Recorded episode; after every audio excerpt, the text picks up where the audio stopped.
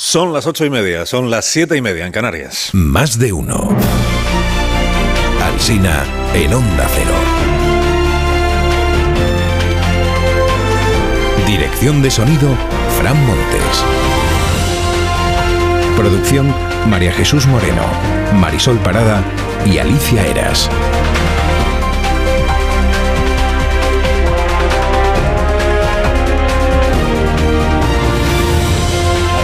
12 y 20 minutos estamos en cadena en más de uno. A partir de las 12 y 20, aquí mismo en el Salón de Actos de la 11, se realiza más de uno en Mallorca. Estará el Cadimitrova. eh, para compartir con. Bueno, estará también a las 10 de la mañana en, en este programa, el Cadimitrova, para contarnos cosas de la isla de Mallorca, desde la que hoy estamos emitiendo para toda España. Una compañera me envió a última hora de la tarde de ayer este WhatsApp que dice: Lo ha vuelto a hacer. Y no necesite más porque cada vez que me escribe lo ha vuelto a hacer, es que Sánchez se ha grabado otro vídeo de autopromoción, de verdad. Y ya os he explicado el, el de ayer en qué consiste. eh, aterrizó en Azután, eh, provincia de Toledo, reino de García Paje, que por cierto no tenía ni idea de que el presidente iba a aparecer por allí, y sorprendió a la Asociación de Mujeres del Pueblo. Os he contado que le aplaudieron y que una de ellas dijo que, es más guapo, y no os lo habéis creído, pero lo vamos a escuchar ahora. Le dijo, es más guapo en persona que en la televisión. Mira. Ponlo, ponlo, ingeniero Montes. No boicotees al presidente porque le llaman guapo, ingeniero Montes. Está más enseguida. guapo en persona. Aquí está, está más guapo en persona. ¿eh? La señora. Y luego se paseó un poco por la calle el, el presidente, incluso saludó a algunas personas que pasaban por allí eh, humanamente, porque este es el proceso de eh, humanización. El proceso de humanización de Sánchez está siendo tan intenso y tan constante que a este ritmo van a acabar convirtiéndole en el padre Ángel, los, asesores del Palacio de la Moncloa. Bueno, coalición de gobierno está muy tocada, esa es la verdad. Ahora es eh, noticia ya cuando la coalición es capaz de ponerse de acuerdo consigo misma. De hecho, hoy esa es la noticia. La noticia es que el ministro de la Seguridad Social, Escriba, y la vicepresidenta Yolanda Díaz han pactado algo. Han pactado la propuesta de reforma de las pensiones. No se sabe todavía exactamente qué es lo que han pactado. Lo van a contar a lo largo de la mañana de hoy, pero ha- hay un acuerdo dentro del gobierno y eso es una gran noticia. Aleluya, aleluya. ¿Qué pasa con las pensiones? Pues que les hemos contado en los últimos, en los últimos años tantas veces propuestas del ministro Escribá que luego él desmentía o corregía o que luego se cambiaban o que luego no salían, que casi mejor esperamos a que se apruebe la ley definitiva en el Congreso de los Diputados y ya vemos cómo han dejado la cosa, porque porque le queda todavía recorrido al ministro, o sea, tiene que pactar con los agentes sociales, o esa es su pretensión, y luego vienen los grupos parlamentarios. Escribió hoy Antonio Lucas en El Mundo que las tortas que se dan los socios de gobierno son falsas, dice, a la manera de Bud Spencer con las orejas de los malos. Dice Antonio, dice, al leer en los periódicos sobre las tensiones dentro de la coalición, salto inmediatamente a las páginas de cultura para ver qué sucede realmente en el mundo. ¿no? Ignacio Varela, en el Confidencial, escribe hoy que Pedro Sánchez le ha aplicado la ley trans al PSOE, porque le ha, le ha hecho una mutación. Dice, ha renunciado el PSOE a ser un proyecto político autónomo y ha asumido el lenguaje y los modos de la retroizquierda populista. Hay también tambores de acuerdo interno respecto de la ley de vivienda, que es otra historia interminable esta de la ley de vivienda. El mundo hoy lo que expone es la consecuencia que ha tenido la medida que ya se aprobó y que ya entró en vigor, que es lo del tope a los alquileres. Dice, la oferta de pisos se ha reducido un 17% y los precios han subido un 9%. De media nacional un 9%. En Barcelona es un 22% de encarecimiento de los alquileres, en Baleares un 14,5%. O sea, ahora mismo por detrás de Barcelona y de Madrid, Baleares es el sitio con el alquiler más caro de España. En el mundo se ha contado de cuentan que Marlasca frenó desde junio la investigación sobre corrupción en la Guardia Civil. Según esta información, ha tardado el Ministerio ocho meses en designar al perito que había pedido la juez para seguir adelante con la investigación. Esta es una información que está desmintiendo el Ministerio del Interior, también se lo digo a los oyentes. El perito, ¿en qué, qué se supone que es lo que tiene que hacer el perito? Pues ir comandancia por comandancia, eh, examinando las paredes, dice la crónica del mundo, dice, levantando un poco la pintura para ver si realmente está pintado de nuevo y para ver si se corresponde, si, primero si se ha hecho la obra, para ver si han pintado de verdad y luego para ver si se corresponde lo que se ha pagado por lo, que se ha pintado. Es la labor del perito, es muy relevante, claro, para un asunto como este. El español revela el contenido del audio que ha tumbado al coronel de Tenerife, al coronel Tienda. Eh, en la grabación, lo que se, lo que se oye es que están en, el co- en un coche eh, Espinosa, el general Papa, el constructor es el alférez Mon y el mediador que es Tacoronte. Y entonces a Espinosa le llama en ese momento el coronel de la Guardia Civil de Tenerife, el coronel Tienda, para decirle, los míos están buscando los papeles. Y explica Bryce Cedeira en esta información que lo más llamativo y lo más revelador del audio es la familiaridad que se percibe entre los funcionarios y los empresarios. El Tito Berni, por cierto, lo hemos contado, ha pedido ya la indemnización que le corresponde por haber sido diputado en el Congreso. Como ha sido diputado tres años, le corresponden 9.000 euros de indemnización, porque como no puede cobrar el paro, los diputados tienen este régimen. ¿no? Son 3.000 euros por cada año, eh, iba a decir por cada año trabajado, bueno, entendedme, por cada año de, vida parlamentaria. 9.000 euros, no sé cuántos bolígrafos son en la jerga del Tito Berni, pero... Sobre PAM, la secretaria de Estado escribe hoy Nayat El en, en El País no escribe sobre el vídeo de ayer de las chavalas en la manifa, ¿no? sino sobre la preocupación que manifestó la secretaria de Estado porque el 70% de las chicas jóvenes prefiere penetración a masturbación. Y le dice el articulista en el país, dice, por si, sirviera, entiendo, para aliviar la preocupación de la secretaria de Estado, dice la columnista, quizá lo que ocurre es que el estimulador de clítoris resulta poco estimulante a otros niveles, por ejemplo, no te susurra al oído, no tiene piel no tiene tacto, no tiene voz. Dice esas cosas que tanto marcan la diferencia entre un aparato comprado y un hombre. La razón sostiene hoy que hay una avalancha de hombres que están pidiendo el cambio de sexo con la ley trans. Avalancha es la palabra que elige para su primera página y eso hace sospechar, al menos al diario La Razón, que hay un intento de sacar provecho de eso o que hay muchos más trans de los que imaginaba el, el periódico, que también podría ser otra explicación. Había ayer más periodistas en la Real Academia que académicos enorme expectación por el pleno de la Real Academia. Colegas todos de Arturo Pérez Reverte, tanto los académicos como los reporteros, porque habían sido enviados como si, lo, como si aquello fuera la guerra, por sus periódicos, ¿no? enviados a la guerra de la tilde. Dijo el director de la Academia, Muñoz Machado, re regresado del frente, digamos, cuando ya se animó a hablar con la prensa. Les dijo, vengo ileso. Ya ven que vengo realmente sin, ninguna, sin ningún apósito, sano y salvo. Sano y salvo. Además se nota que es académico porque dice apósito. Más habríamos dicho venda, ¿no? Apósito. Bueno, ¿en qué consiste el acuerdo de paz? En que al solo, el adversario, se le puede poner tilde cuando quien escribe crea que existe ambigüedad. Esto ABC lo lleva, es lo más destacado hoy en el diario ABC, porque la portada de ABC hoy es una tilde gigantesca sobre la palabra solo, porque se le ve tildista al diario que dirige Julián Quirós.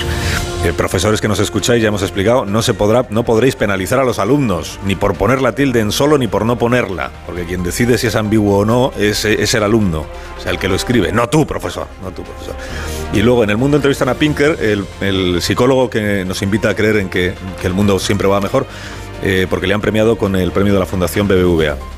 Dice Pinker, que me llamen optimista es una señal de hasta qué punto los periodistas han dejado de entender el concepto de progreso. Le pregunta Gonzalo Suárez, el periodista, dice, ¿tan mal lo hacemos? Y responde Pinker, dice, deberíais dedicar menos tiempo a contar anécdotas y más a difundir datos y tendencias globales. El vicio que tenéis es coger lo que ocurrió ayer y escribir sobre ello como si fuera una tendencia global. Y al leerlo yo he empezado en, PAM. ¿Qué, ¿Qué, ocurriría si en lugar de anécdota fuera una tendencia global, lo de la secretaria de Estado? Si nos encamináramos a un planeta PAM, a un PAM planeta, PAM planeta. Y termino, si usted está conduciendo ahora mismo no haga nada, pero si no, igual se puede, los que estáis aquí os podéis mirar la punta de, de los dedos, no por la parte de la uña, sino por la parte de la yema, sí, no, ah, sí, eso es. Y entonces tenéis que ver cuál de estos tres eh, tipos de huella dactilar tenéis, porque hay tres tipos, remolino, arco o bucle. Caraballo, no lo intentes porque tú eres corto de vista ya como yo y no... no veo nada tampoco. Puedes hacerte una foto a la yema del dedo y ampliarla, igual así lo consigues. Si la huella empieza como con una espiral, esa es remolino, 35% de la población. Si tiene forma como de montículo, esa es arco, 5% de la población.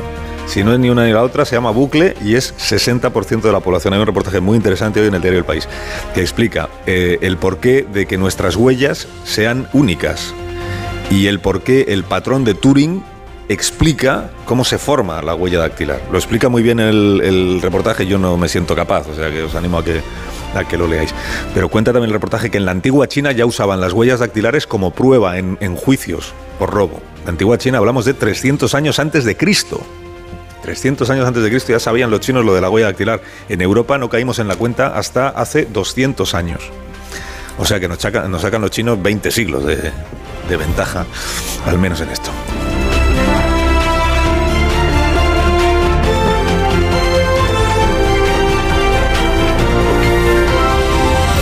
Carlos Alsina en Onda Cero, somos más de uno.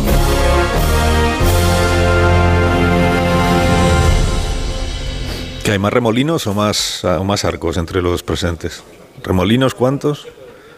Remolino, que, que estáis todos con, como Caraballo como yo, que no veis sin gafas, que no veis sin gafas la, ni la huella dactilar. Bueno, si todas estas noticias te producen insomnio, lo mejor es escuchar este mensaje de Bio3. ¿Problemas de sueño? ¿Te cuesta dormir? ¿Te despiertas a medianoche? Dormimax, la solución eficaz y segura para un sueño reparador. Dormimax, comprimido bicapa. Capa 1, con melatonina y triptófano, efecto inmediato para conciliar el sueño. Y capa 2, con valeriana, melisa y amapola, acción prolongada para evitar despertares nocturnos. Dormimax contribuye a disminuir el tiempo necesario para conciliar el sueño. Dormimax, de Laboratorios Bio 3. 50 años de experiencia en tu farmacia.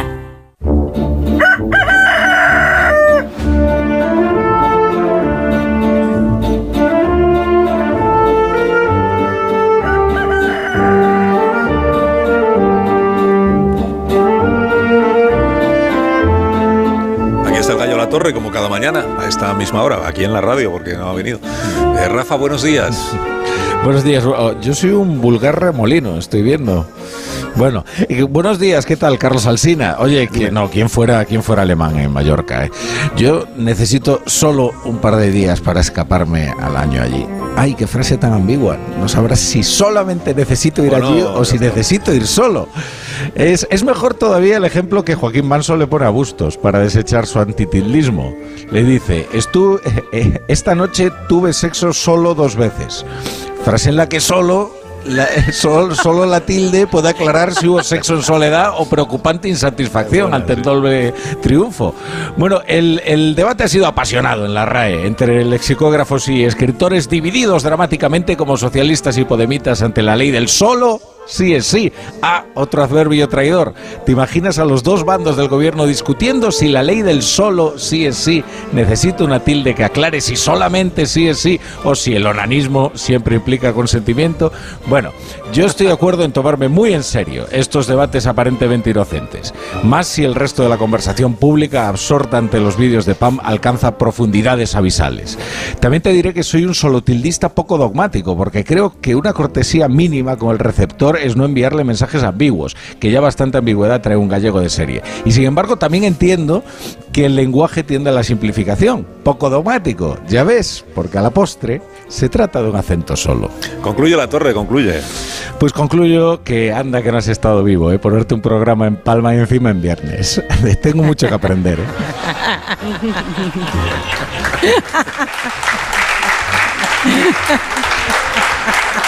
¿Qué tienes que aprender? sí. Pero progresas adecuadamente. que tengas buen día. La Torre a las 7 te escuchamos. Todos aquí escucháis la brújula a las 7 de la tarde, ¿verdad? Ah, dicen que no. Bueno, pues ya, pues ya va tocando. Que, a que tengas buen día. Gracias por madrugar con nosotros, Rafa. Es mi trabajo.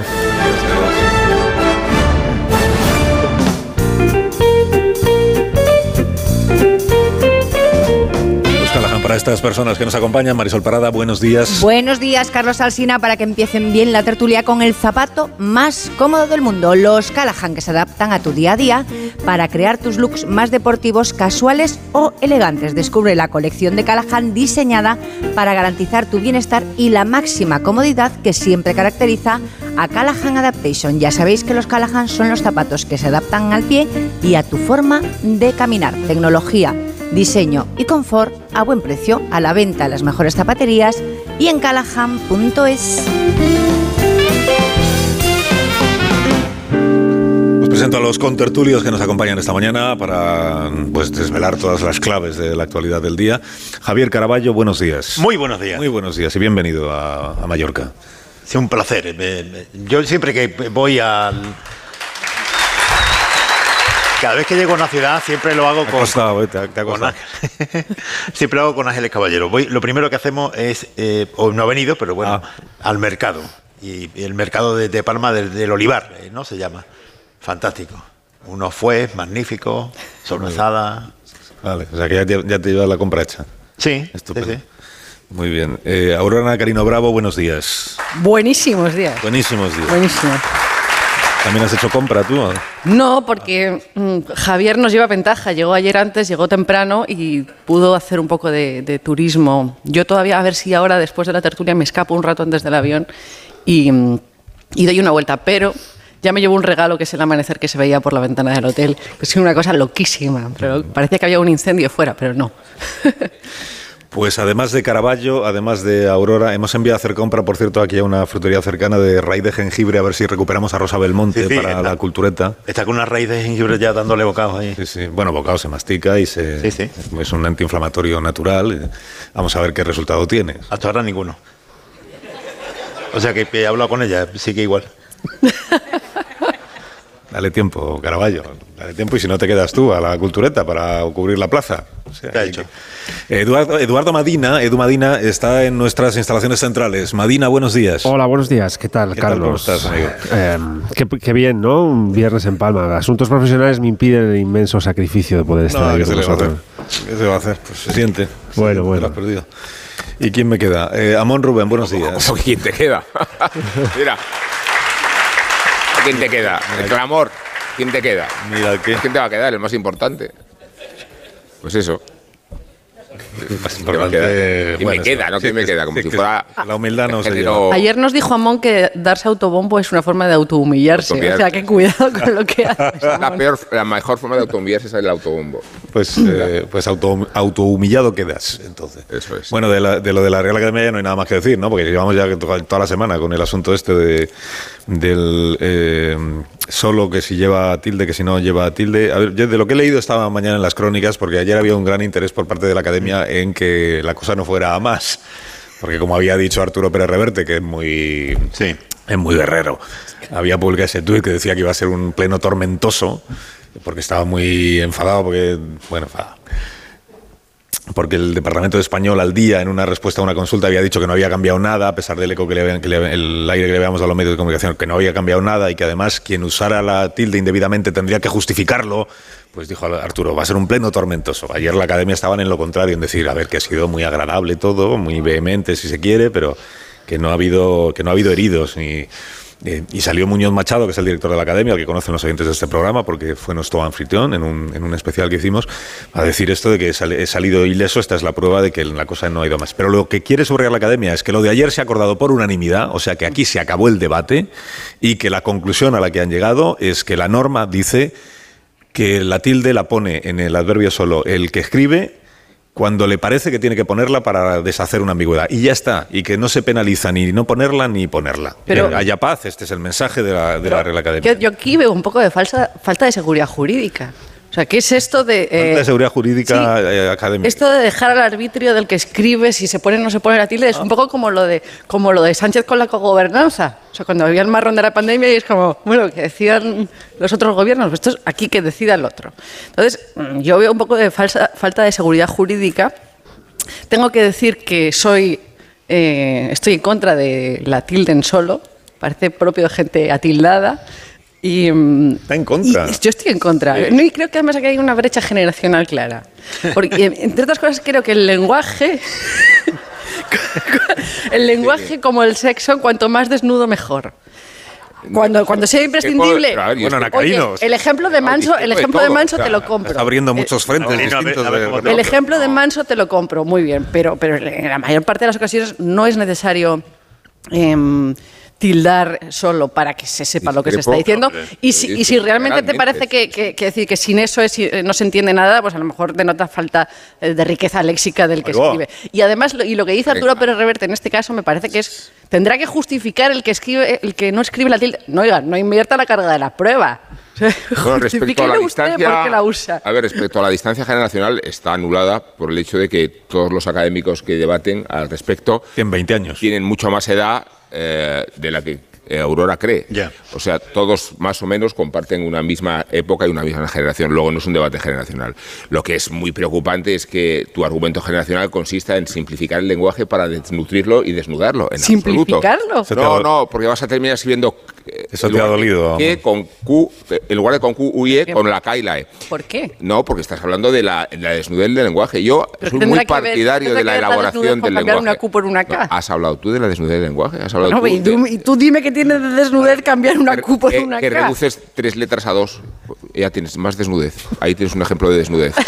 No, hombre, pues, pues puedes luego, escribir a- sin H. idea y de que es más joven, es más juvenil que poner, eh, quitar la, la tilde en serio que ponerla. Es súper No, juvenil. no, o sea, yo no para es una súper joven que no es una tengo que cuestión de quitar edad. las tildes. No es una- Desde mi punto de vista, el, eh, Joven. solo es, es un debate, pero eh, lo de menos es lo de la tilde. Eh, eh, lo fundamental es lo que representa. Primero la academia, porque la academia, el lema de la academia es limpia, fija y da esplendor.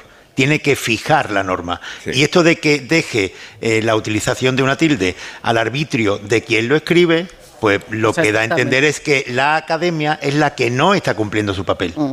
Es la academia la que no está cumpliendo su papel. Y luego, a partir de ahí, que puede ser una anécdota, lo preocupante puede ser que esto sea una tendencia, el inicio de una tendencia. Por esto que tú dices, esto de los acentos es eh, viejuno.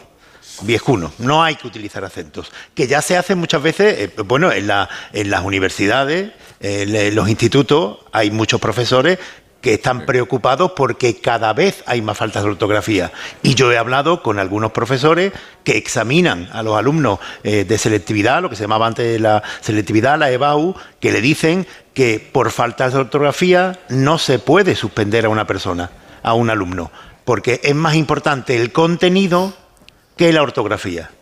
Entonces, si esta es la tendencia que está alumbrando la Real Academia, eh, bueno, no pasa nada. Si tú crees que hay que ponerle acento, se lo pone. Y si no, no se lo ponga. Y nadie te puede juzgar porque eso forma parte de tu criterio. Pues eh, entonces ya en la tilde del solo sí se convierte en un problema cultural que es mucho mayor. Qué bien. Esto te queda muy profundo. Qué gravedad en la, en la, en la posición. No, a mí me- además me parece, eh, me acordaba de ese debate que hubo en el Ateneo de Madrid eh, a propósito de la existencia de Dios, que hubo una discusión si existía Dios o no existía. Eh, al final no, sé, no me quedó claro cuál fue la actitud, pero ganó el sí o no por muy poco. Eh, qu- quiero decir que estos debates, claro que tienen enjundia y claro que en su inutilidad representan toda su utilidad. Eh, yo soy totalmente partidario de lo superfluo y nada más superfluo que una tilde. Estoy por poner solo en las dos OEs a partir de ahora. No, eso sí que está penalizado. ¿eh? Eso sí que está castigado. Madi- Madina tiene criterio. Respecto Sí, no, os escucho y intuyo que, que la cena ayer estuvo bien, porque os veo intensos y con ganas.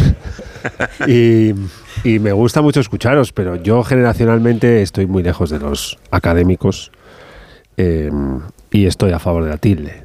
Porque creo que el lenguaje, cuando se complejiza, cuando se dota de belleza, eh, eh, es mejor. Y esa tilde es. La un- tilde es bella, ¿no? La tilde es, La tilde es- es bella, la tilde claro es un sí. sinónimo icónico de la belleza, destruida por la RAE hace unos Muy bien. años y hoy bien, recompuesta. ¿no? bien, Y, si, y si tú, Aurora, crees que la tilde tiene un problema de seguridad jurídica, quizá Países Bajos pueda ser un, un lugar donde censarse Tiene calificación y, se- y seguir actuando la- para la nosotros. Academia. Exacto.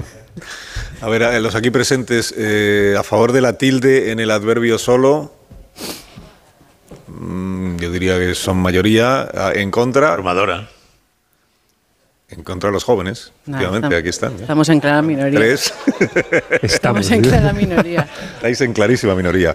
Pero hay un nuevo debate que apunta ya el, el diario ABC, creo que es, que es, que es quien más eh, eh, eco le está dando este asunto, que es eh, palabras que la Real Academia va eh, fijando nuevas maneras de escribirlas. Eh, porque ya su uso se ha hecho tan común en España, son palabras que hemos importado de otros idiomas, pero cuyo uso se ha hecho ya tan habitual en el nuestro, que hay que empezar a escribir como se habrían escrito en español. Pone el caso, eh, el ejemplo de ballet. Ballet casi todos lo, lo escribimos, yo creo, con, con doble L y terminado en T. Pero la academia está planteando que igual habría que empezar a escribirlo con una sola L y sin terminar en T. Es decir, B-A-L-E con tilde. ¿eh? Ballet. ¿Por qué? Porque así es como, Eso no sería tan así atroz es como, como, suena en español. como whisky, imagínate. Whisky ya está cambiado. Sí, sí, sí, pero yo me niego a escribirlo. No, bueno, claro. Incumplís la norma. Claro. No, Ya, pero, en el caso de Vale son préstamos de otras Vale. culturas que... Claro, de, otro- de otras lenguas, como chalet. No, y de otras culturas que, que han cine. creado el género, nada menos, ¿no? O sea, es como si empezamos a discutir cómo se tenga que escribir el lenguaje italiano para la ópera cuando es una herencia de, patrimonial de ese país que ha dado origen a la, a la ópera, igual que Francia ha dado origen al ballet. Luego, que se trata de respetar el origen, no de adaptarlo todo para sacrificar. ¿Qué manía de sacrificar? Ahora aquí Claro, pero vocales y consonantes. pero en ese caso, Pero tú escribes fútbol con U. Yo Sí. fútbol, digo. Fútbol. Fútbol. Entonces, habría que escribir fútbol con doble O. Con O y con A. Balompié. Ah, y con Sí, doble pero, en este Pues caso, no, en el caso de, no. de ballet o de chalet, que es anterior a la polémica, eh, se trata de castellanizar algunas palabras importadas de otros idiomas. El chalet viene del francés y entonces, como el, el- el uso ordinario, pues termina siendo chalet sin la T y acentuado en E. Pero eso a mí me parece bien, porque Ah, es la adaptación tique. de una palabra Tique. de otra lengua al castellano. Tique se escribe con Q y sin T. A mí no me sale poner tique sin... Ya, bueno, pues es que a lo mejor tú tienes un problema claramente generacional. Y que no me ofende, pero whisky o rock and roll me Minuto. ofende bastante. Un minuto, me dejáis que hagamos una pausa, luego os preguntaré por el asunto de los cuarteles, os preguntaré por, el, por la polémica de la semana, que es lo de la polémica, eh, la controversia, la, el- el- la ruptura entre el PSOE y Podemos, y también, si nos da tiempo, por el asunto de las pensiones, que anuncia el ministro Escribá, que ya está a punto de sacar adelante, tanto tiempo después, la segunda parte de su propuesta. Y antes de eso hablaremos con el alcalde de la ciudad de Palma. En cinco minutos, las nueve de la mañana, una hora menos en Canarias. Ahora mismo seguimos. Más de uno en Onda Cero. Carlos Alsina. Más de uno en Onda Cero.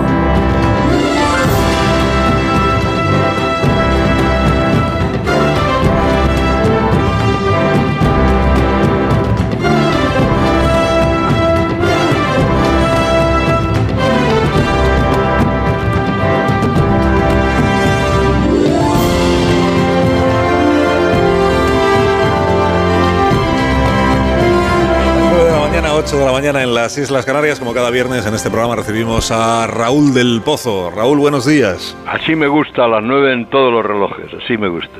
¿Cómo estás? Bien, ¿Seguro? segurísimo. Me alegro muchísimo. Pues cuando quieras que empiece viva el vino. El 8 de marzo estalló la guerra civil de las mujeres y se está escoñando el gobierno más feminista del mundo y el bloque de la investidura, incluso. Lucía Muñoz, desde el Gran Teatro de San Jerónimo, acusó al PSOE de estar dando la espalda a las mujeres y añadió que si estás follando con tu novio y se quita el condón sin avisar es violación. Dijo que los que aplauden la reforma de la ley quieren volver a preguntarle a las mujeres si cierran bien las piernas. Y añadió, si estás perreando en una discoteca y un tío te mete mano, es delito. Mandó un mensaje a las derechas. Da igual si vas borracha, si llevas minifalda, si has bailado o no. Si no hay consentimiento, es agresión sexual. La candidata de Podemos a la alcaldía de Palma más tarde dijo, hablemos de placer, de follar con la regla, de gordas, de trans, de todo lo que escandaliza a los señoros. Ángela Rodríguez Pan, más partidaria de la masturbación que de la penetración, lanzó el siguiente vídeo. Qué pena me da que la madre de Abascal no pudiera abortar. Vox ha exigido la dimisión de la número 2 de Irene Montero.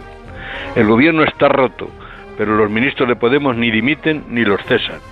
Pablo Iglesias, contestando a los que exigen que se vaya de Moncloa, declara, hay que estar en el sitio donde se decide, ni un paso atrás. La foto de las dos ministras solas en el Banco Azul es la metáfora de un ejecutivo que se descompone. Pero nadie habla del amor. Elevemos, querido Carlos, el debate con un verso de Omar Callán que dice, esta noche es la más bella del universo, porque el vino rosado es como tus mejillas. Y viva el vino.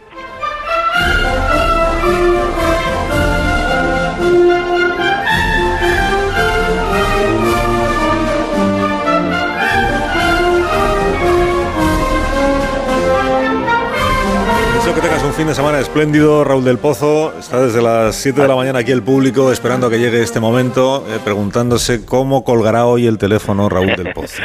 Con, qué Bueno, pues, a- ver, Con delicadeza. hoy con delicadeza. A ver, a ver, a ver. Bueno.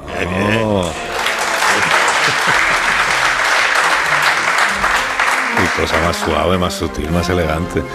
Eh, Raúl del Pozo en este programa como cada viernes. Son las 9 y 3 minutos, una hora menos en Canarias. Estamos en tertulia con Javier Caraballo, con Edu Madina, que está en nuestros estudios de San Sebastián de los Reyes, Comunidad de Madrid, con Aurora Nacarina Bravo, Nacarino Bravo, que aquí me acompaña, y con Rubén Amón. Y recibimos al alcalde de esta ciudad, que no hace falta que os presente a los aquí presentes, se lo presento al resto del país, es José Hila, alcalde de, de Palma. Buenos días, alcalde, ¿cómo está? Hola, buenos días. Gracias por acompañarnos esta mañana. No, y bienvenidos a Palma, estoy muy contento de que vengáis a nuestra ciudad que es una ciudad que igual no hace falta contarle al resto de España todas las bondades que tiene, pero tampoco está de más, ¿no? Tampoco está de más.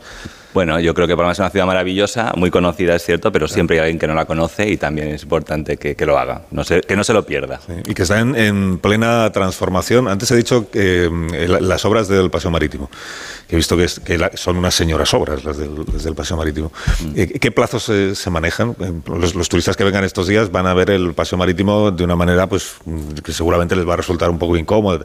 Esto se acabará en algún momento para dar pie a una... A un, he visto las fotos del proyecto y cuando esté terminado va a ser una maravilla.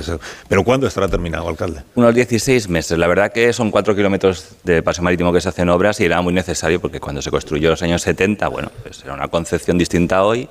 Y Palma es una ciudad que no tiene que tener una barrera entre la ciudad y el mar. Y el paseo marítimo con los años se convirtió en una barrera porque prácticamente se convirtió en una autopista. Y con, el tiempo, pues los ciudadanos fueron buscando otros espacios más tranquilos para pasear, por ejemplo, el Molinar, los que conozcan la ciudad, y se fue abandonando el paseo marítimo, que realmente tendría que ser el mejor lugar para pasear por la ciudad al lado del mar. Así que eso es lo que pretendemos, que sea un lugar para disfrutar, para estar, para pasear y para tener una fachada de la ciudad, pues la mejor. Y hay para eso hay que pasar por unas obras, 16 meses siempre son incómodas, lo sé, pero bueno, es el precio a pagar por la mejora de la ciudad. Y hay, que hacer cosas, por ejemplo, como eh, quitar árboles para luego poner árboles. ¿no? Es, una polémica que en todas las ciudades, cuando se plantean obras de una cierta envergadura, en, Madrid lo hablábamos el otro día con el alcalde Almeida, que cuando hay que proceder a, arrancar o a cortar árboles, siempre hay una polémica ciudadana, sobre todo cuando los árboles tienen una cierta antigüedad. eso está pasando también aquí. ¿no? Bueno, yo creo que cada vez hay más sensibilidad con temas que a lo mejor antes pues, no se tenían en cuenta y el tema de los árboles o el tema de los animales, cada vez hay más sensibilidad y hay que tenerlo en cuenta. Lo que hay que intentar es eliminar los menos posibles y, si, de los que eliminas, trasplantar todos los que puedas. Y luego plantar muchos más de los que quitas, evidentemente. Y eso es lo que se va a hacer en el paseo marítimo. En el paseo marítimo se van a plantar más de mil árboles que no había. O sea que va a ser un gran espacio verde donde ahora es asfalto. Yo creo que la mejora, como digo, siempre tiene sacrificios, pero vale mucho la pena. Lo que al final hay que hacer el balance y es, yo creo que todas las ciudades tenemos que tener cada vez más verde, más árboles. Lo que es imposible es que no se corte nunca ninguno, porque o en motivos de seguridad, luego viene el viento, caen los árboles, generan peligro, o motivos de alguna obra que haya que hacer, pues bueno, sí se tienen que eliminar, pero que siempre sean los menos posibles.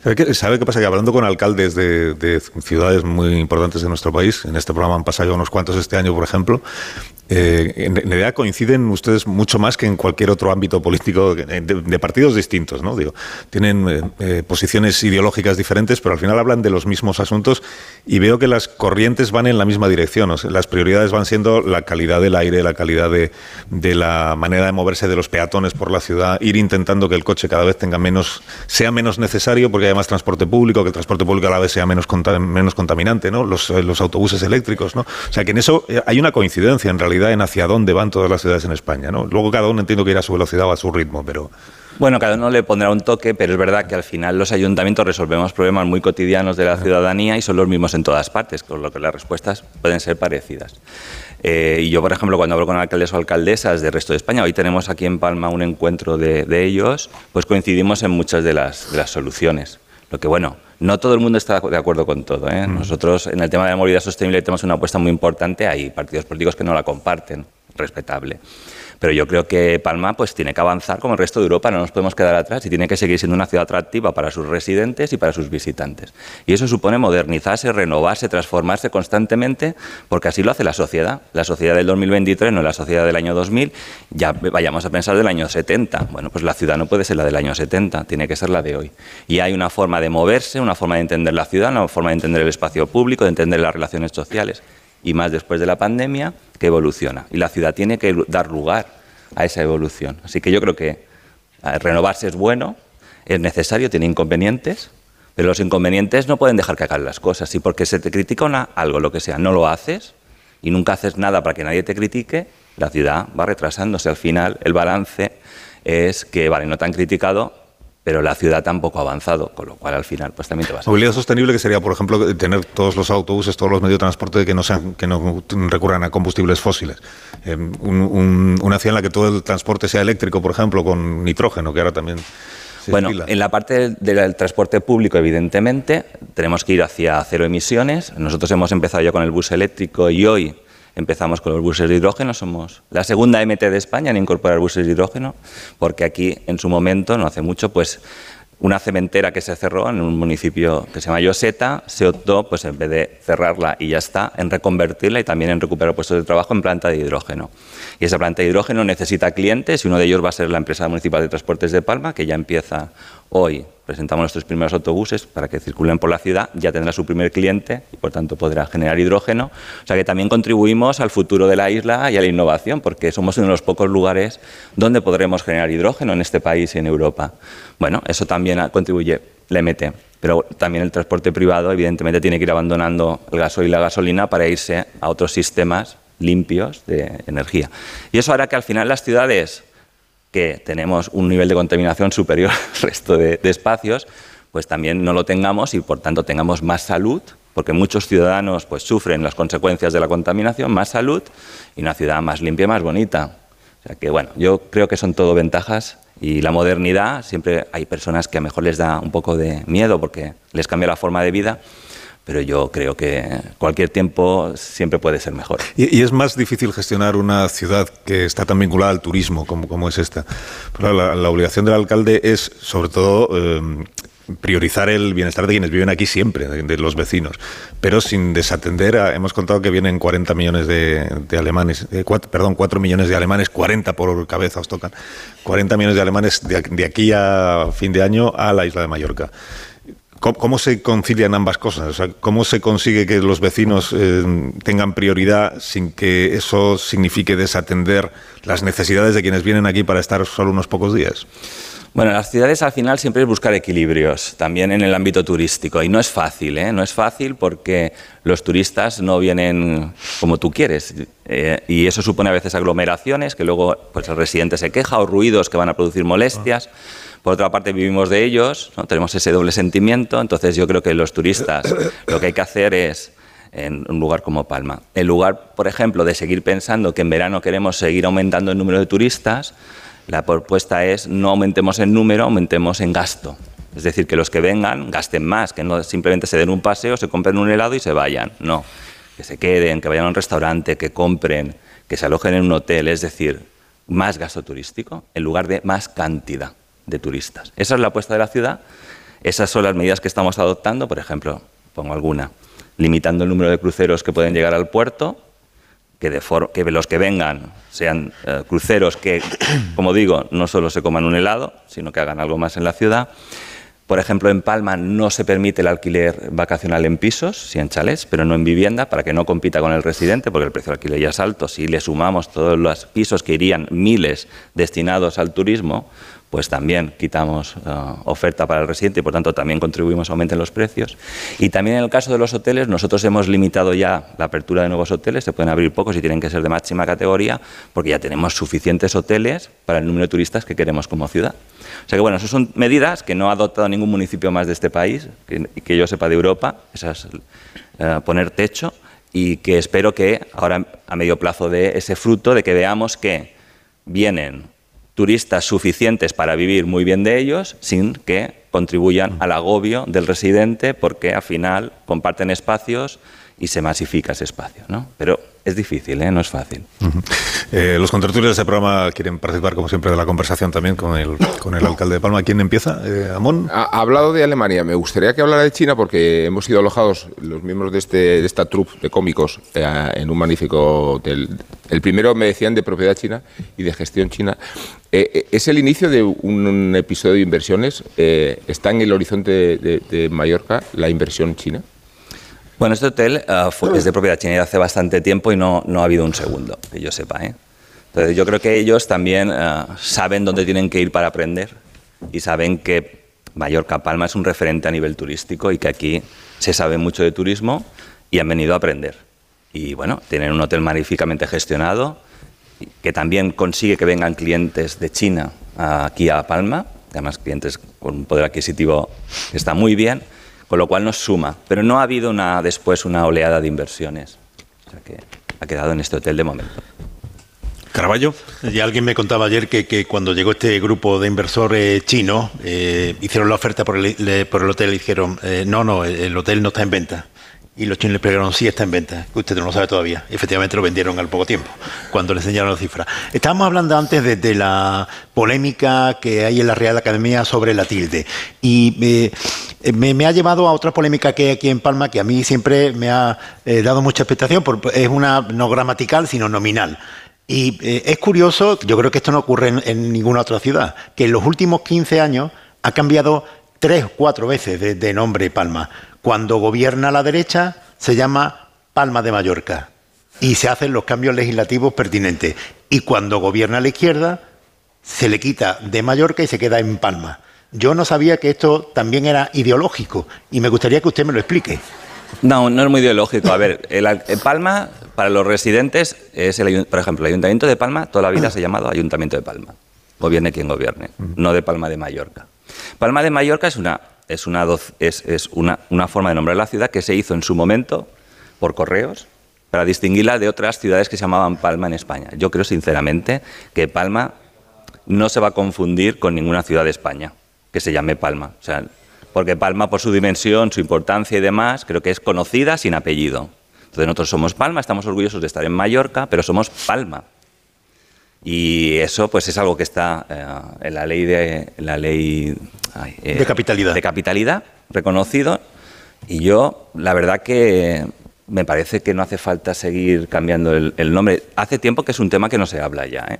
ni a nivel de pleno ni a nivel social es un tema yo creo que va superados a mí sinceramente yo no, no le digo a nadie cómo tiene que nombrar a la ciudad cada uno que lo haga como quiera pero es que la inmensa mayoría hablamos y decimos Palma. Y por todo está rotulado Palma, por las carreteras, por todo. Si alguien quiere a nivel institucional le añadirle el de Mallorca, pues que lo haga con toda libertad. Pero bueno, yo soy el alcalde de Palma. Aurora. Sí, hola, buenos días, alcalde. Yo quería preguntarle, eh, entonces estábamos comentando que eh, Baleares tiene ya los precios de la vivienda más altos de España junto con eh, Madrid y Barcelona. Y este es uno de los grandes temas que preocupan especialmente a los ciudadanos porque lo sufren en el bolsillo. Y quería preguntarle qué políticas contemplan para combatir de una manera, digamos, efectiva este problema, porque parece que todo lo que se ha hecho hasta ahora no ha conseguido contener los precios. Sabemos también que quienes han tratado de poner en marcha un laboratorio de pruebas eh, con políticas de eh, topar eh, precios han tenido el efecto contrario. Eh, entonces, bueno, como ustedes sufren este problema aquí, además muy vinculado al, turismo, quería preguntarle por esta cuestión. Sí, para, ti- para mí es un tema estratégico el tema de la vivienda. El éxito económico tiene precio y uno de ellos es el precio de la vivienda. Y para mí eh, la vivienda se tiene que convertir en el quinto pilar del estado del bienestar. Igual, yo siempre pongo el mismo ejemplo. Si solo hubiese educación privada y sanidad privada, ¿cuántas personas no podrían acceder a ella? Es lo que está pasando con la vivienda. La vivienda en este país se ha afrontado exclusivamente, prácticamente, desde el privado. Y la vivienda pública, pues es simbólica, el 1%. No basta. Por tanto, yo creo que tiene que haber una. eh, la Administración se tiene que implicar con presupuesto y con leyes para ampliar, por ejemplo, el parque de vivienda pública. Como en otros países más avanzados en este tema, que tienen un 8%, un 10% de vivienda pública, y de esa forma las personas que no pueden acceder a un alquiler, pues un joven que se quiere independizar, una persona mayor que se jubila, una persona que se separa y que se va de la vivienda y se tiene que alquilar una y el sueldo no le da. Todas estas personas pueden ir a una vivienda pública en, ese momento transitorio porque hay oferta y además al ser más bajo, ley de oferta y demanda, también evitas que el privado suba tanto porque hay una oferta más barata pública donde van a poder ir. Entonces, yo creo que eso es lo que hay que hacer a medio y largo plazo, pero mientras hay que tomar medidas. Y no basta una, porque el mercado inmobiliario es el mercado económico más grande que puede existir. Por tanto, no basta una sola medida. Yo he dicho una antes. Por ejemplo, no permitir que el alquiler vacacional se haga en pisos. Es decir, no permitir que los pisos se conviertan en algo diferente a un lugar donde vivir y se conviertan en una actividad económica, pues para tener turistas o tener restaurantes o tener cocinas o tener... No, los pisos son para vivir. Esa es una. Otra, yo creo que sí, en las zonas tensionadas se tendría que probar el tema de limitar el precio del alquiler temporalmente en esas zonas, porque si no es muy difícil actuar. La tercera, como he dicho, es ampliar el parque de vivienda pública. La cuarta es la colaboración público-privada. Buscar con el sector, por ejemplo, la construcción de mucha más vivienda de protección oficial de la que se está construyendo hoy en día. Bueno, pues ir acumulando medidas que ninguna es por sí sola una solución, pero que la acumulación de ellas sí lo es.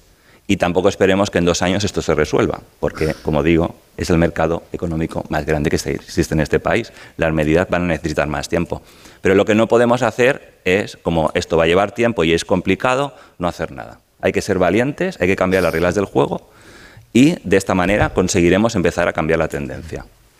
Le voy a pedir al alcalde que se ponga los auriculares porque Edu Madina, desde Ah, nuestros estudios eh, centrales, quiere también ha- hacerle una pregunta. Pues, cuando eh, muchas gracias, Carlos. Muy, muy buenos días, eh, José. Encantado de saludarte desde aquí. Eh, yo tengo dos preguntas que hacerte. En el año 2022, más o menos 17 millones de turistas entraron en Baleares para, para una estructura económica de, de la comunidad autónoma que tiene más o menos en torno al 45% de su Producto Interior Bruto lo produce el turismo.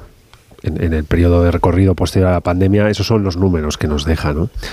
¿Dónde dirías que está más el futuro de Baleares? ¿Está en una diversificación de la estructura económica eh, para que el peso del turismo sea menor? ¿O crees que está en la lucha contra el cambio climático que obviamente amenaza en el, Mediterráneo con, con los potenciales incrementos de temperatura esta recepción tan, tan alta de turismo que tenemos aquí que tenéis en Baleares? Y segunda pregunta, ya que el 28 de mayo tenemos elecciones y tú aspiras a renovar el contrato con la ciudadanía de Palma, de tu ciudad, ¿cuál será la principal idea fuerza con la que irás a las elecciones? Bueno, en cuanto a la primera pregunta, eh, el cambio climático es obligatoriamente el futuro y el presente, es decir, luchar contra el cambio climático más nosotros en una isla en el Mediterráneo, que será uno de los lugares más afectados por ese cambio climático, es obligatorio. Y ahí no hay ninguna duda que todas las políticas municipales, autonómicas, se dirigen hacia la lucha contra el cambio climático. En cuanto a los turistas, yo creo que nosotros tenemos que diversificar la economía, siendo conscientes que nuestra principal actividad siempre será el turismo, pero que no nos tenemos que conformar solo con tener turismo, porque, por ejemplo, cuando tuvimos la pandemia y vimos que no podían venir los turistas, pues se hace evidente que el monocultivo en una, una actividad económica no es bueno, tiene mucho riesgo. Por tanto, tenemos que diversificarla. Uno de los aspectos posibles de hacerlo es la innovación. La innovación, por ejemplo, ligado al mar, ligada al turismo. Se puede ser innovador en tecnología turística, en productos turísticos y exportarlos al mundo. Bien, pues eso es el trabajo que estamos y que queremos hacer en nuestra ciudad para diversificarlo. O recuperar el producto de kilómetro cero, por ejemplo, recuperar Palma, muy desconocido incluso para sus propios residentes, tiene un gran número de agricultores y es uno de los principales productores de productos agrícolas de la isla. Bien, pues eso también lo podemos potenciar. También durante la pandemia nos dimos cuenta lo importante que era el sector primario y tener agricultores cerca de donde vives, ¿no? Para que te produzcan, te puedan enviar los, eh, los productos de primera necesidad. O sea que también potenciar el sector agrícola que durante muchos años ha sido un gran olvidado en esta ciudad y en esta comunidad. Hay futuro para ir diversifi- diversificando, pero siendo conscientes que nosotros vivimos y viviremos del turismo. Ahora bien, de un turismo que, como he dicho, en vez de seguir apostando por cantidad, por batir récords de turistas, lo va a hacer por batir récord de gasto que es otro tipo de, apuesta. Y en cuanto al 28, pues como explicaba antes, uno de los temas principales que yo veo de futuro es el tema de la vivienda. Creo que también lo sigue siendo la propuesta de sostenibilidad de la ciudad. Y luego creo que también hay que añadir un tercer elemento, que es lo que llamamos la ciudad cuidadora. Es decir, no basta tener éxito económico como tenemos, no basta mejorar las infraestructuras de la ciudad como estamos haciendo, también el ciudadano tiene que disfrutar de su ciudad. Y eso es algo que yo creo que tenemos que trabajar más. Tiene que sentirse muy a gusto en el espacio público. No tiene que ser una ciudad para pasar, tiene que ser una ciudad que cuando vas, vas a una plaza te quedes, te quedes, te sientes, esas personas mayores sentadas en los bancos hablando, esos niños jugando en las calles. Todo eso que con los años se fue perdiendo, que hay que recuperar y que tú te sientas muy a gusto en tu barrio, en tu calle, en tu ciudad, para disfrutarla. Yo creo que también esa apuesta hay que redoblarla y para mí son los ejes del futuro. ¿Y las encuestas que dicen? ¿Que seguirá usted o no? Las encuestas dicen de todo. Bueno, yo en las encuestas he de decir, siempre lo digo, yo eh, nunca he sido alcalde por las encuestas. Nunca, las encuestas no sé cómo las hacen, pero nunca hemos gobernado. Entonces yo las encuestas, a ver, eh, mi práctica es que no son muy in- indicativas del resultado final. La ciudadanía al final vota el día 28 y las encuestas, bueno, cada uno las hace como puede o sabe y en caso de Palma no aciertan. En estas cosas siempre hay algunos dirigentes como usted que, que de lo que se quejan es cuando eh, la eh, polémica nacional tiene un gran ruido, pues se ensordecen los debates locales. Yo no sé si a usted le, le pasa esto, eh, percibe que, que le cuesta trabajo hablar de la ciudad porque la polémica que se desata en torno al gobierno lo oscurece todo. Bueno, mm, a ver, eh, yo creo que es verdad que los debates nacionales eh, pues influyen mucho en- eh, y se habla de ellos, pero creo que la ciudadanía también llega un momento en que desconecta de todo eso y está en otra cosa. Yo como alcalde, pues mm, mi debate con los ciudadanos no es de grandes polémicas nacionales, es de cosas concretas. Entonces creo que hay como dos realidades, una realidad muy general donde es verdad que puede haber pues, siem- siempre históricamente ruido, pero luego hay la realidad del día a día donde estamos en otra cosa, yo también. Y también lo que me alegra mucho es que los medios nacionales como vosotros pues vengáis a ciudades como Palma para que contéis qué pasa aquí, porque lo que pasa en Madrid ya lo sabemos. también queremos que sepáis lo que pasa en una ciudad como Palma.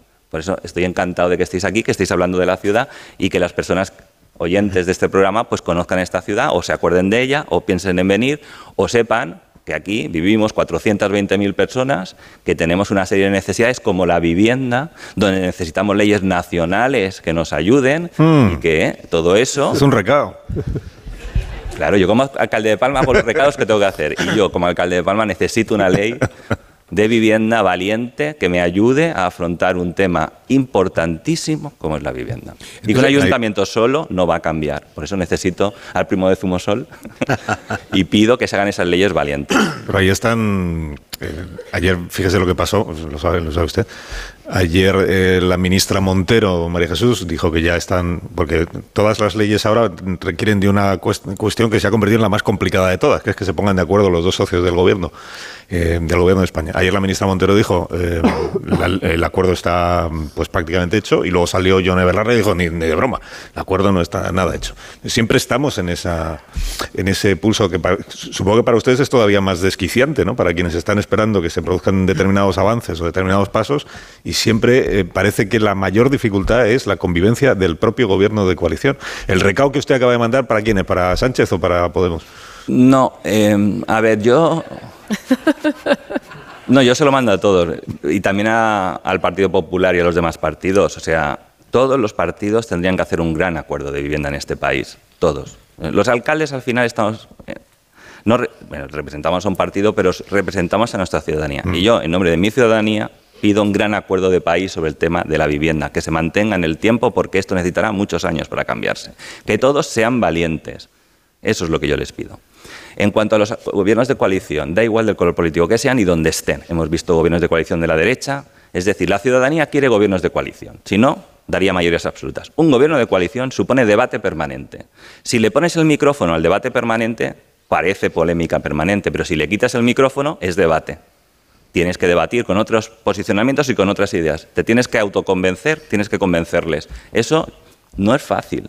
Y en leyes importantes es muy difícil, pero al final, si miramos el balance y vemos cuántas leyes se van haciendo en el, Congreso de los Diputados, la lista es muy larga ya y de muchos temas. O sea que yo al final soy resultadista. Es, ¿se hace, se aprueba o no se aprueba? Lo de antes, sinceramente, me da igual, porque yo lo que quiero es el resultado. Entonces yo pido esa ley valiente de vivienda para afrontar el tema más importante que ahora tenemos sobre la mesa. Alcalde de Palma, gracias por habernos acompañado esta mañana y que tenga buen día, que le vaya bien. Y el 28 de mayo, pues ya vemos qué es lo que, qué es lo que deciden los vecinos de la ciudad, que son los que, los que eligen. Bueno, eso es lo bonito, que la ciudadanía tenga la voz y decida lo que considera mejor para Palma y para el resto de sitios. Muchas gracias por Gracias, invitarme. José Isla, gracias, alcalde de Palma, por habernos acompañado. Y 27 a las 9, una menos en Canarias, un minuto, ahora mismo seguimos.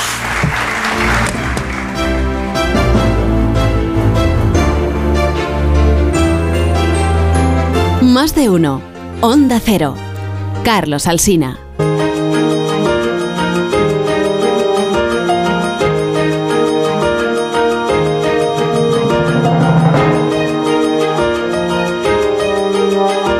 Más de uno. Onda Cero. Carlos Alsina.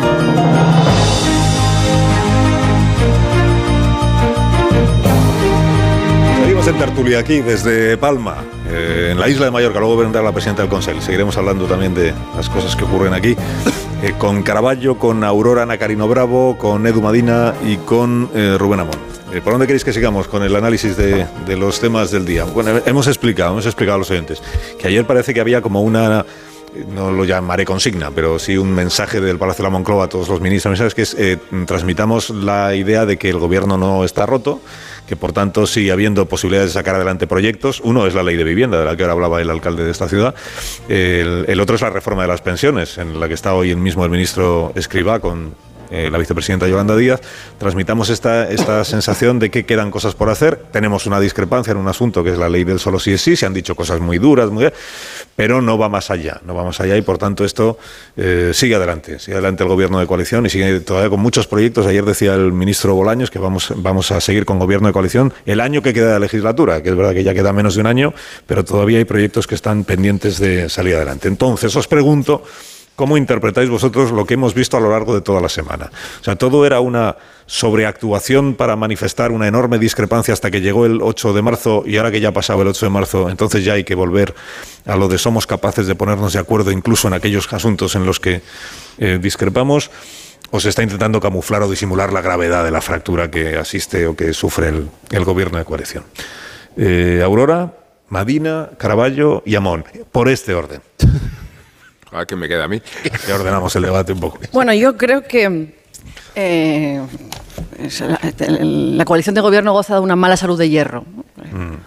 Que sabemos que es un gobierno mal avenido, pero también tenemos una certeza bastante razonable de que agotarán, eh, agotarán la legislatura o la ruptura, digamos, se escenificará eh, muy poco tiempo antes de- del fin de la legislatura. Lo que pasa es que no es inocuo. O sea, todas esas escenificaciones que pueden estar más o menos teatralizadas no son inocuas. O sea, trasladan conflicto eh, a la sociedad. Al final es que los, problemas que tenemos en España son los conflictos que atraviesan el, el seno de la coalición de gobierno. Y esto afecta a la gobernabilidad. Yo creo que eh, el objetivo eh, primero de mm, cualquier aspirante a formar gobierno es garantizar la gobernabilidad del país. Eh, y aquí, bueno, pues a lo mejor tenemos un- una coalición de gobierno que agota la legislatura, pero eh, tenemos una gobernabilidad eh, exitosa. Eso es, más dudoso, ¿no? Entre otras cosas porque además tenemos un gobierno eh, no solamente atareado en, bueno, en descalificar a, aquellos con los que convive el propio Consejo de Ministros. Esta semana hemos oído cosas tan insólitas como una parte de la coalición llamar puñado de fascistas a la otra por eh, votar una reforma de una ley eh, con la que no estaba con la que no estaba de acuerdo. Entonces, eh, pues, esto, esto tiene costes en términos de convivencia.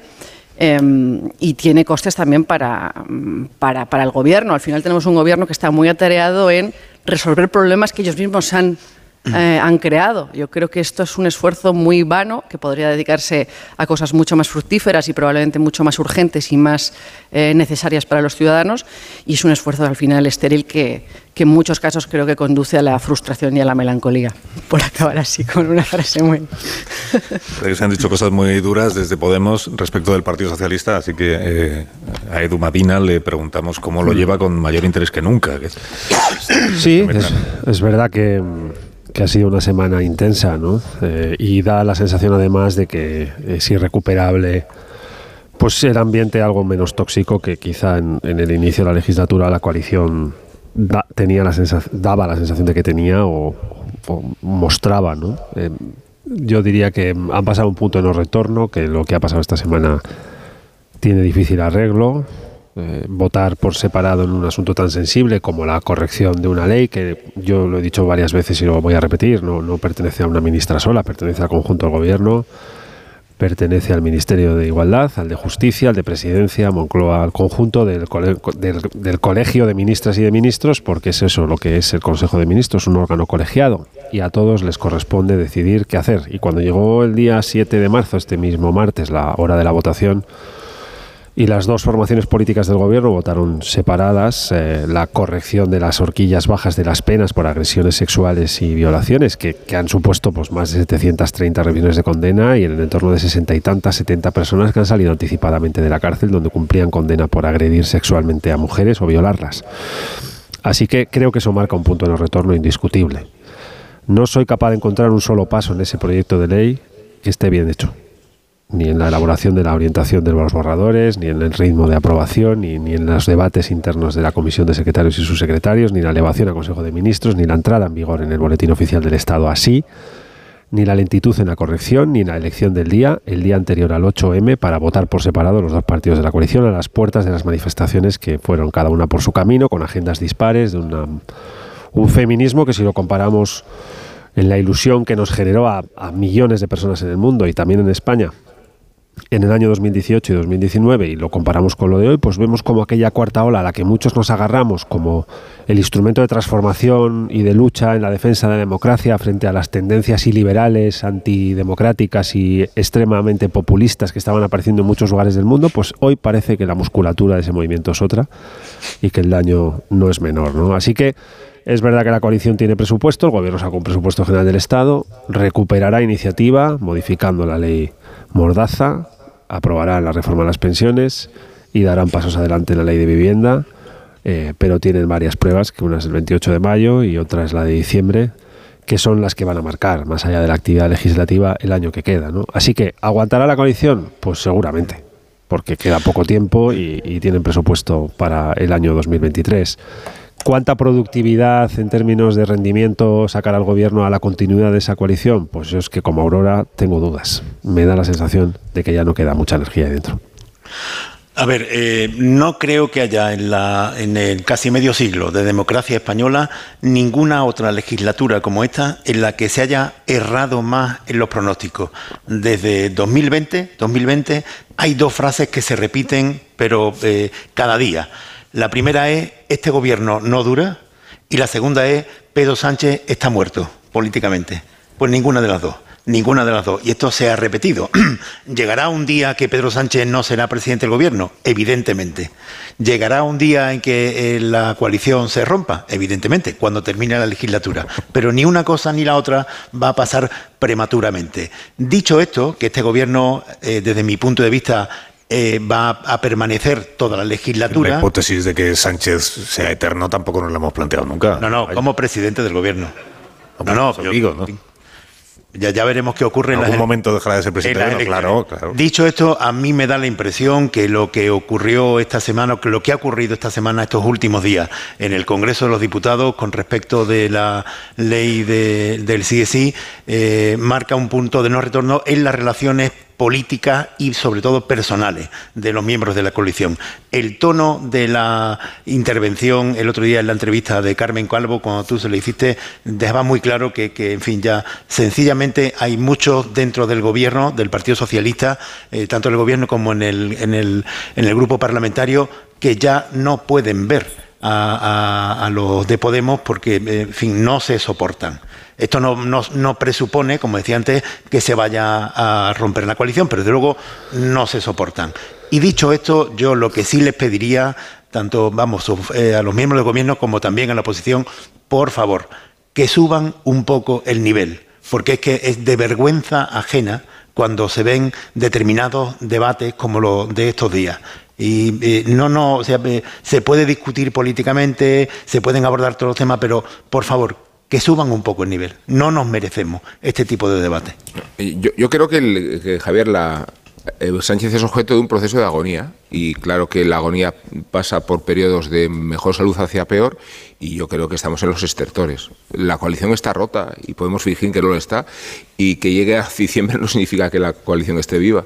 La coalición está descoyuntada, está desmembrada. Y la primera oportunidad que ha surgido para saber si está desmembrada o no se produjo ayer, puesto que después de haber transgredido todas las reglas en el debate de- que más tenía que unir, que era el del feminismo, resulta que se plantea la cuestión del alquiler y discrepan nuclearmente otra vez. O sea, pero ha sido a las 24 horas de crearse la expectativa de que el feminismo y la causa feminista eran solo un motivo extemporáneo de discrepancia. Las discrepancias son nucleares, son recurrentes y son cada vez más insoportables. Luego podemos pensar que sigue viva la coalición, yo digo que está muerta y que la agonía de Sánchez es evidente, sobre todo después de una semana en la que ha enjaezado la crisis de Ferrovial, la situación económica que le está siendo mucho menos propicia de lo que pensaba, la ruptura con la coalición en los términos en los que estamos viendo, el caso de corrupción del Tito Berni, y, y, bajo estas circunstancias y desde esta perspectiva, ver salud en, la credibilidad del proyecto de la izquierda me parece eh, muy, poco, muy poco evidente. Digo, digo que la desmovilización de la manifestación del otro día es la demostración en Madrid, digo en Madrid como reflejo del teatro de la política parlamentaria, de el descrédito de la coalición y de su poco recorrido electoral a partir de mayo y de diciembre. Luego finjamos que esta coalición está viva, finjamos que Sánchez goza de buena salud solo por el hecho de que tiene los presupuestos aprobados. Bueno, claro que va, puede llegar hasta diciembre. La cuestión es el deterioro de la coalición. el deterioro de la coalición es extremo y la credibilidad del proyecto político en el porvenir es extremo. Yo, yo estoy de acuerdo contigo, hombre. podemos hablar de diferencias casi léxicas, no sobre si la coalición está rota o no. La coalición creo que no está rota en el sentido de que continúa gobernando y continúa adelante la legislatura pero eh, lo que sí que creo es que hay algo que está roto en la calle y que es lo que hemos visto esta semana con las manifestaciones del 8M. Hay algo que está roto cuando las encuestas te dicen que el 60% eh, de los españoles no cree que el feminismo actual, el feminismo hegemónico eh, y sus portavoces representen a, todas las mujeres. y además hay algo, que viene ya de largo y que creo que no es exclusivo de España. Yo recuerdo hace unos años una encuesta a nivel europeo de YouGov que eh, hablaba de una paradoja. Nunca antes había, habido tantos europeos que estuvieran eh, de acuerdo con que hombres y mujeres eh, tuvieran que tener mismos derechos, mismo estatus social y al mismo tiempo em, eso viniera acompañado de un rechazo creciente a la etiqueta de feminismo. Es decir, algo se está haciendo mal desde las, desde las, desde las representantes o desde bueno, las portavoces del, del movimiento cuando tienes esta paradoja. Em, por tanto, hay algo que está roto en la calle. La coalición no sé si está rota, pero creo que está polarizada. O sea, creo que ahora mismo el foco de la polarización se ha trasladado. Antes había una gran polarización entre bloques, el bloque de la derecha y el bloque, el bloque de la izquierda. Ahora creo que la mayor polarización política que vivimos en España afecta al seno de la coalición de gobierno. Esto es malo en términos de gobernabilidad, pero creo que ofrece alguna oportunidad y lo hemos visto también esta semana. El hecho de que tengamos al principal partido de la oposición por primera vez en mucho tiempo dispuesto a apoyar ciertas políticas del Gobierno creo que es una buena noticia para España. Em, ha sucedido con la ley del solo sí es sí, pero parece, según leemos en prensa esta mañana, que Feijó podría también abrirse a pactar otra serie de políticas con, con Sánchez. Eh, se ha hablado de pactar medidas contra la violencia de género y creo que esto sería muy importante. Eh, se ha hablado de pactar medidas contra la brecha salarial o a favor de la paridad y creo que esto es una buena noticia porque eh, bueno, hay gente que considera que la polarización es una cosa que está muy bien y que es simplemente la manifestación de las diferencias que conviven en el seno de una sociedad. No, esto no es verdad. una cosa es eh, el conflicto inherente a las sociedades libres, yo ya sé que en Corea del Norte no hay conflicto, es la expresión del pluralismo, y otra cosa es la polarización, que es precisamente la negación del pluralismo, la pretensión de que tu adversario político es ilegítimo y hay que expulsarlo del espacio público. Esto es la polarización y eso es lo que hay que combatir.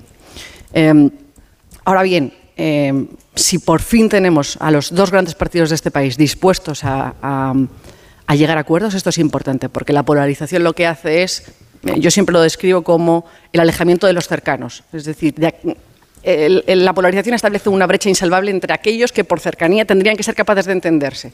El PP y el PSOE durante mucho tiempo han sido incapaces de entenderse. Ahora pasa en el seno de la coalición. Aquellos que deberían entenderse, que son PSOE y Podemos por cercanía, son incapaces. Yo, creo que esa es la clave, ¿no? que como la, la atmósfera de exceso de polarización, cuando la divergencia de puntos de vista que componen una pluralidad deliberativa sana en un sistema democrático sano deviene en un enconamiento de posiciones extremas que hacen imposible todo acuerdo beneficioso para el país. Entonces hemos entrado en un estadio nuevo que se llama o denominamos coloquialmente polarización extrema que hace imposible todo acuerdo entre partes. Lo hemos visto reflejado en la renovación de los órganos del Poder Judicial, en la incapacidad de los dos grandes partidos de centrarse en un debate serio sobre los desafíos de la economía, sobre los problemas fundamentales que el país tiene, que son de fondo, que trascienden el periodo de los cuatro años de una legislatura y que requerirían de grandes acuerdos de país entre visiones amplias, profundas, con agentes sociales, etcétera, etcétera. ¿no? Esa polarización que Aurora describía muy bien, pues yo creo que ahora ha permeabilizado dentro de la coalición. Y lo ha hecho en un asunto que es enormemente trascendente desde una óptica de país, desde una óptica, diría, civilizatoria en última instancia, pero desde luego también ideológica para una izquierda que ha tratado de tirar eh, eh, hacia adelante, abriendo caminos nuevos en los últimos 40 años en el ámbito de la igualdad de la mujer, en las correcciones de los desajustes, desigualdades eh, atávicas que las mujeres han sufrido por el hecho de serlo. Todas las leyes de avances han venido por recorridos que han normalmente cohabitado entre movimientos sociales, movimientos sindicales y organizaciones políticas normalmente de izquierdas. Esto es lo que se ha roto. Es una zona de fractura muy sensible en el interior de la coalición. No se ha roto por una cuestión de lejana, de política exterior, de relación con no sé qué. No, no, no. Se ha partido en el corazón mismo del engance emo- em- emocional de una izquierda a valores pues muy trascendentes desde el punto de vista ideológico, ¿no? Yo creo que lo que ha pasado esta semana hace imposible toda hipótesis de recuperación de este clima que se ha metido hasta dentro en forma de polarización de la propia coalición, ¿no? ¿Cómo cohabitar a partir de ahí? Bueno, pues serán capaces de encontrar consensos nuevos, yo supongo que lo harán en pensiones, supongo que lo harán en, en la, en la corrección de lo que denominamos la ley Mordaza, aquella que dejó Rajoy y el señor ministro Jorge Fernández Díaz, inolvidable ministro de Interior que tuvimos en España, y, y en algunas otras leyes. Pero de fondo, yo creo que la ruptura, y diría que más, ¿eh? porque no es solo entre las dos grandes formaciones. En el espacio político que hay a la izquierda del PSOE también hay una polarización en- interna entre las visiones que tiene la potencial candidata de Sumario, Yolanda Díaz, y, y el, el viejo partido Podemos, dirigido hoy por Yone Belarra y anteriormente por Pablo Iglesias, donde las cosmovisiones y visiones estratégicas empiezan a ser ya muy distintas también. ¿no? O sea, que conviven ahí dentro niveles de polarización similares a los que conviven fuera en la política nacional. Carballo. Hace un- eh, unos meses estuve en una jornada de, con unos psiquiatras y me interesó muchísimo porque explicaban que la polarización está localizada en una parte de- del cerebro, que hay una zona concreta donde eh, se fomenta la polarización y, y, claro, esto desde los liderazgos políticos se puede fomentar la polarización de una sociedad o atenuar la polarización de la sociedad. En España eh, la polarización en la política, el sectarismo está siempre presente. Y a mí, al menos por, por la experiencia de este, de este país, por, lo- por, por la historia reciente a donde nos ha llevado, siempre me preocupa muchísimo los momentos de polarización. Hubo un momento en España, a partir de 2014, cuando se derrumbó el bipartidismo, que llegaron partidos nuevos y aquello se alumbró como una regeneración de la política. El resultado ha sido esto que vemos. Ha habido una mayor polarización, más sectarismo, más enfrentamiento. Esto en la política en general. Eh, ya ha habido algunas elecciones, no lo digo porque eh, esto presuponga un cambio de ciclo, pero una de las cosas que se decían de las mayorías absolutas ya no volverán, esto no es así. Ha habido las elecciones en Andalucía, que es una comunidad que supone casi el 20% de la población española, ha vuelto a una mayoría absoluta. Y no me extrañaría que en el nuevo ciclo político que se inicia se vuelva a más mayorías absolutas en vez de a una mayor división del, panorama político. En cuanto solamente una frase sobre lo de eh, feminismo y el porqué del enfrentamiento. Bueno, es que hay una, por parte de este ministerio, una vulgarización de- de- del feminismo. Yo le escuché el otro día, no sé si era la secretaria de Estado o a la ministra, decir, feminismo es topar las hipotecas. ¿Pero cómo va a ser feminismo topar las hipotecas? Bueno, dijeron Entonces, que la patria era un hospital, pues Claro, pero el feminismo puede ser otra cosa, pero entonces una, una hipoteca de 500 euros es machista y una de 350 es feminista. Eh, eh, es como si yo digo, feminismo es el precio de la sobrasada. No, oiga, no, es que no puede ser. Primero, entonces, esa vulgarización del feminismo es lo que lleva al desapego y al enfrentamiento. Está muy populista, Carballo, ¿eh? No, Los guiños locales, hombre, con los guiños locales, vamos. El guiño a la sobrasada claramente buscaba una reacción está muy favorable. cara la sobrasada. ¿Cómo dices? Está muy cara la sobrasada. Pero me encanta. Me encanta más de dos. Como ayer hizo la compra, pues, sabe los precios de Eso es. que no está caro ahora mismo, Caraballo. Una pausa, ocho minutos, llegamos a las 10 de la mañana, me dais una, una pausa cortita y a la vuelta rematamos la tertulia de esta mañana y si Amón lo tiene a bien, tendrá oportunidad de indultar. Una figura local, ¿eh? Una figura local, populista también. Sí, Ahora vamos a seguir. Por favor. ¿A quién indultas esta mañana, Amón? Lo ves y te cambias de acera. Un bicho feo y raro no lo mueves al cabrito. Eh, quería indultar un personaje vinculado a Mallorca y se me ocurrió que tenía sentido aludir al retrato que acabo de proponer. No es mío, sino del fabuloso entrenador del Mallorca, el mexicano Aguirre, y se refiere al delantero estrella del equipo, Vedat Muriki, una extravagancia de la liga, precisamente porque nació en Kosovo y porque se ha convertido en un delantero incorregible, correoso, como decía Aguirre, duro y depredador del área. Aquí en Mallorca lo llaman el pirata y ya se ocupa el mismo de parecerlo. La barba nutrida, la dentadura mediada, los espolones afilados cada vez que recibe un balón. Añadamos al perfil del corsario que ha jugado la mitad de su vida en aguas de Albania y de Turquía y que la experiencia efímera en el calcio precipitó el fichaje del Mallorca, un delantero letal cuya repercusión explica el interés de los grandes clubes, incluido el Madrid. Le alcanza a Muriqui la gloria a los 28 años y recompensa los avatares biográficos de un niño de la guerra, la guerra de Kosovo, que tuvo que refugiarse y cuya dieta consistía en pan y leche que le daban los soldados alemanes un bigardo de 1,94. Es el pirata y una anomalía geopolítica, pues resulta que España forma parte de los pocos países europeos que se niegan a reconocer Kosovo por mucho que reconozcan a la estrella kosovar. Indulquedado queda pues Muriki, aunque la verdadera razón de este panérgico responde al énfasis con que recomiendo su fichaje para el Atleti, lo bien que nos viene un bucanero para expoliar a los rivales. Bueno, que tengáis un buen día. Eh, adiós, Javier Caraballo. Adiós, Edu Madina. Adiós. Muy buenos días. Adiós, Aurora, Ana Carino Bravo. Nos vemos en los bares. A Montes, pero aquí a las 11. Así que es. Tenemos cultureta. Aire, aire. Gracias a todos. Son las 10 de la mañana, una hora menos en las Islas Canarias. Escuchamos ahora el consejo de Ibudol de los amigos de Kern Pharma. A ese dolor